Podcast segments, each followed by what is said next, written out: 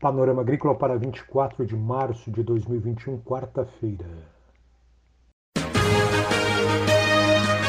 A EPAGRE e a Secretaria de Estado da Agricultura e da Pesca apresentam Panorama Agrícola, programa produzido pela Empresa de Pesquisa Agropecuária e Extensão Rural de Santa Catarina.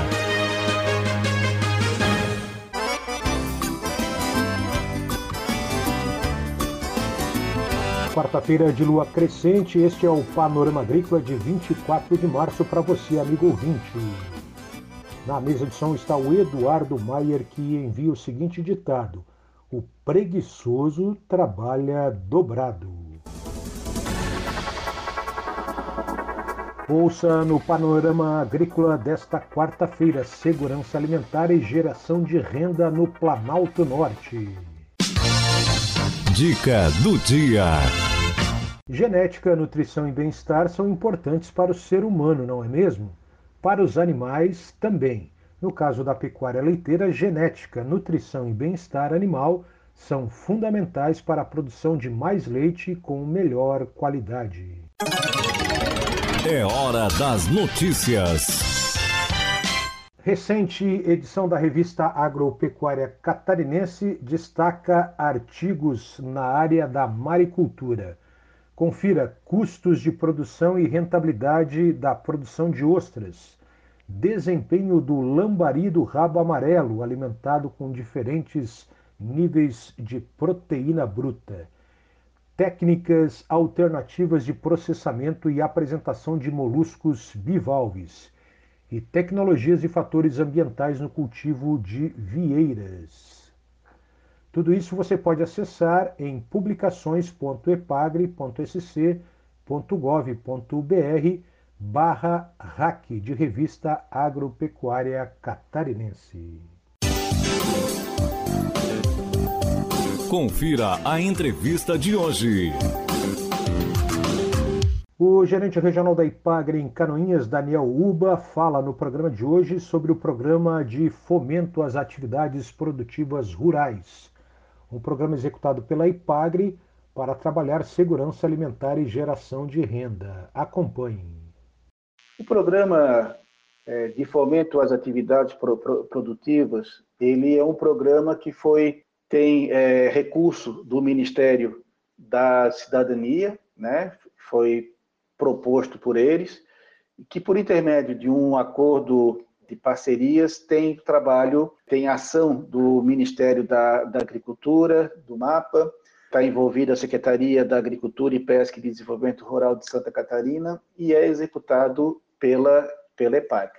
Os principais objetivos desse programa, Mauro, é, é, trabalhar com essas famílias beneficiárias a questão da segurança alimentar, né? porque são famílias, nós vamos ver ali na frente, a hora que eu explicar melhor, que são famílias é, dentro de, de, um, de uma condição de alta vulnera, vulnerabilidade so, social. Então, é, é, nós podemos fazer um trabalho com elas objetivando a, a, a, melhoria do consumo de alimentos dessa família, a inclusão dessas famílias no serviço de até, a melhoria das condições dessa família também em outros aspectos, e também da própria geração de renda quem se enquadra, então, né, para ser, quem tem potencial para ser atendido? Como eu falei antes, são essas famílias que têm uma renda per, capita de 89 reais.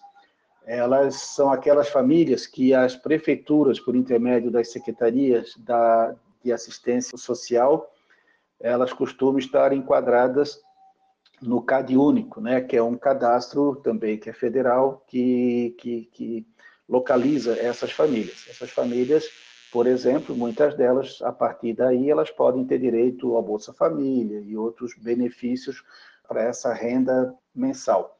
Também elas têm que ter os critérios de enquadramento da DAP, né? Porque muitas vezes essas famílias, se a gente forem hoje lá, elas não têm a DAP.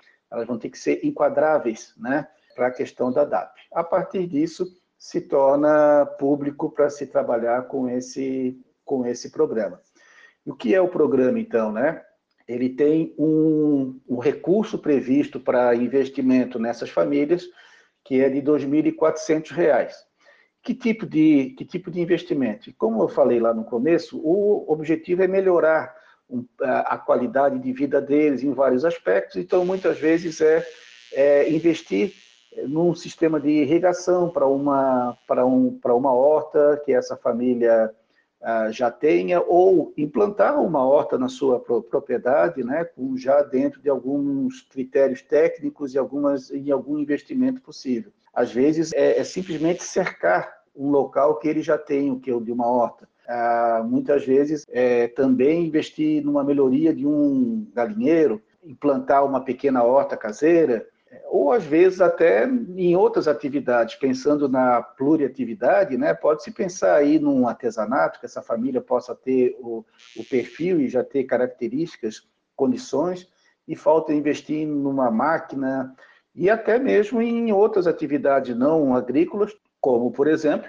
aquela família se interessar em montar uma borracharia e pode ter, esse recurso pode ser utilizado. Então, a partir da hora que, juntamente com o, com o extensionista, ele vai montar né, essa, é, esse projeto, vão chegar, aí é liberado uma primeira parcela de R$ 1.400, e depois de investido ah, esse recurso, se libera a segunda parcela de R$ 1.000, no total de R$ 2.400.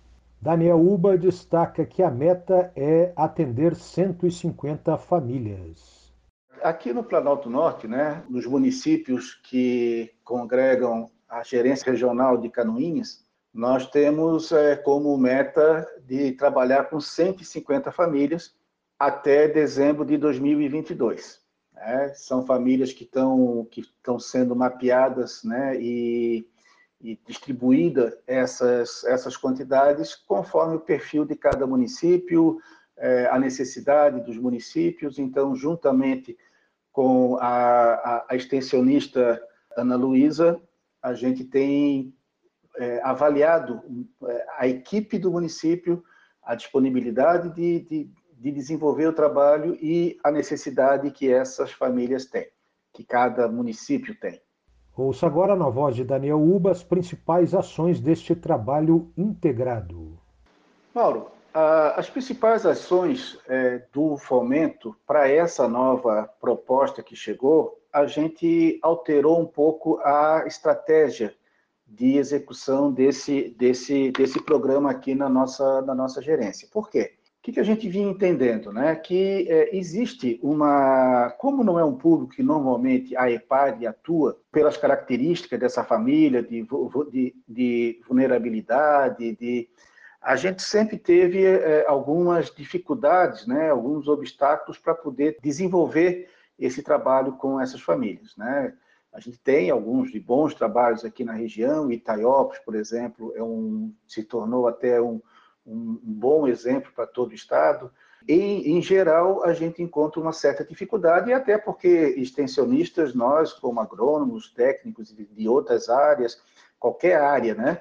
A gente não está bem é, pre preparado para trabalhar com uma família com, S, com essa característica.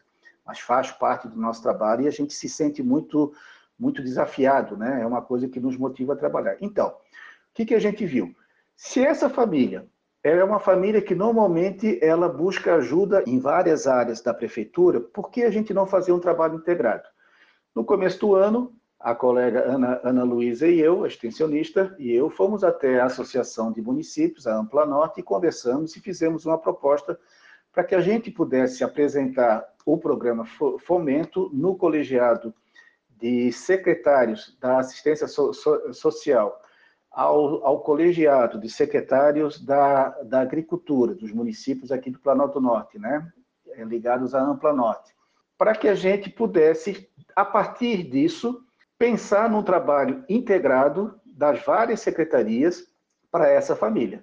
Ao invés de, se essa família é, é, é, é, uma família que é beneficiária de programas da assistência, é beneficiária de programas é, da saúde, é, da educação, então a gente pensou, por que, que se for, ao invés de, às vezes, três, quatro carros técnicos para fazer um trabalho, por que a gente já não programa esse trabalho de forma integrada e trabalha de forma, então, integrada com essa, com essa família. E nós já fizemos a primeira conversa com o colegiado de agricultura e estamos agora aguardando a agenda para o colegiado de assistência. Ao mesmo tempo, em Canoinhas, no município de Canoinhas, a, a, apareceu, a, surgiu a oportunidade de nós fazermos um projeto piloto. Você ouviu aqui no Panorama Agrícola o gerente regional da IPAGRE em Canoinhas, Daniel Uba. A IPAGRE e a Secretaria de Estado da Agricultura e da Pesca apresentaram Panorama Agrícola, programa produzido pela Empresa de Pesquisa Agropecuária e Extensão Rural de Santa Catarina.